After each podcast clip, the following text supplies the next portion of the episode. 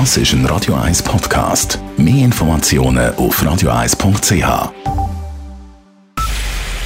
Es ist 9 Uhr. Radio 1, der Tag in 3 Minuten. Mit Nadine Landert. Opfer fürsorgerischer Zwangsmaßnahmen sollen finanziell besser entschädigt werden. Das hat die unabhängige Expertenkommission für administrative Versorgung in ihrem Schlussbericht empfohlen. Die Solidaritätsbeiträge von 25.000 Franken reichten nicht. Dieser Betrag konnten ehemalige Verdienkinder beantragen. 9.000 Personen haben dies gemacht. Die Kommission fordert nun, dass in gewissen Fällen den Opfern auch die Steuern erlassen werden sollen. Weiter soll ein Hilfsfonds für nicht versicherte Krankenkosten geöffnet werden. Die Expertenkommission schlägt zudem vor, dass die Opfer Anspruch auf eine lebenslange Rente und ein Gratis-GEA der SBB erhalten sollen. In der Schweiz wurden im letzten Jahrhundert mindestens 60.000 Menschen unter Zwang administrativ versorgt. Das Bundesamt für Polizei FEDPOL will den Kampf gegen die Mafia verstärken. Man arbeitet derzeit an einem Aktionsplan. Einzelne Maßnahmen würden bereits greifen. Das FEDPOL habe gegen 13 verurteilte Mafiosi Einreisesperren verfügt. Ab Ende Jahr sollen sich zudem die eidgenössischen und kantonalen Behörden regelmäßig austauschen. Die Bundesanwaltschaft hat für Schweizer Geschädigte des VW-Abgasskandals einen Fragebogen erstellt.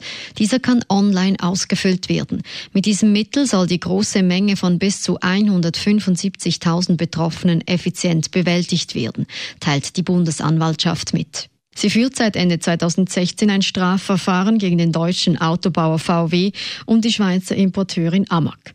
Der Vorwurf, Käuferinnen und Käufer von Dieselfahrzeugen sollen durch die Angabe falscher Abgaswerte geschädigt worden sein. Der Wirbelsturm Dorian hat etwas an Kraft verloren ist und ist vom US Hurricane Zentrum von der Kategorie 5 auf 4 zurückgestuft worden. Er gilt aber noch immer als extrem zerstörerisch. Unterdessen hat das Internationale Komitee des Roten Kreuzes eine erste Schadenbilanz veröffentlicht. Demnach sind auf den Bahamas 13.000 Häuser schwer beschädigt oder zerstört. Es gäbe auch Berichte über Todesopfer, diese ließen sich aber bisher nicht bestätigen. Das Zentrum des Hurricanes Dorian befindet sich noch immer über den nördlichen Bahamas und bewegt sich sehr langsam nach Westen in Richtung der Küste Floridas. Für Bahamas ist es der stärkste Hurrikan seit Beginn moderner Aufzeichnungen. Zum Tennis. Belinda Bencic besiegt an den US Open die Weltranglisten erste Naomi Osaka mit 7 zu 5 und 6 zu 4. Die Ostschweizerin schafft damit den Einzug in den Viertelfinal. Bencic steht damit nach den US Open 2014 zum zweiten Mal in ihrer Karriere unter den letzten acht eines Major-Turniers. Radio 1 Wetter. In der Nacht soll es trocken bleiben. Am Dienstag hat es zuerst noch ein paar Wolken, sonst ist es aber meistens sonnig bei maximal 22 Grad.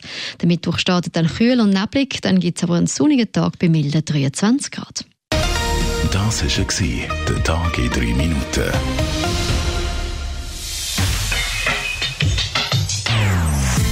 Non-Stop Music auf Radio 1. Die besten Songs von allen Zeiten nonstop. Radio 1.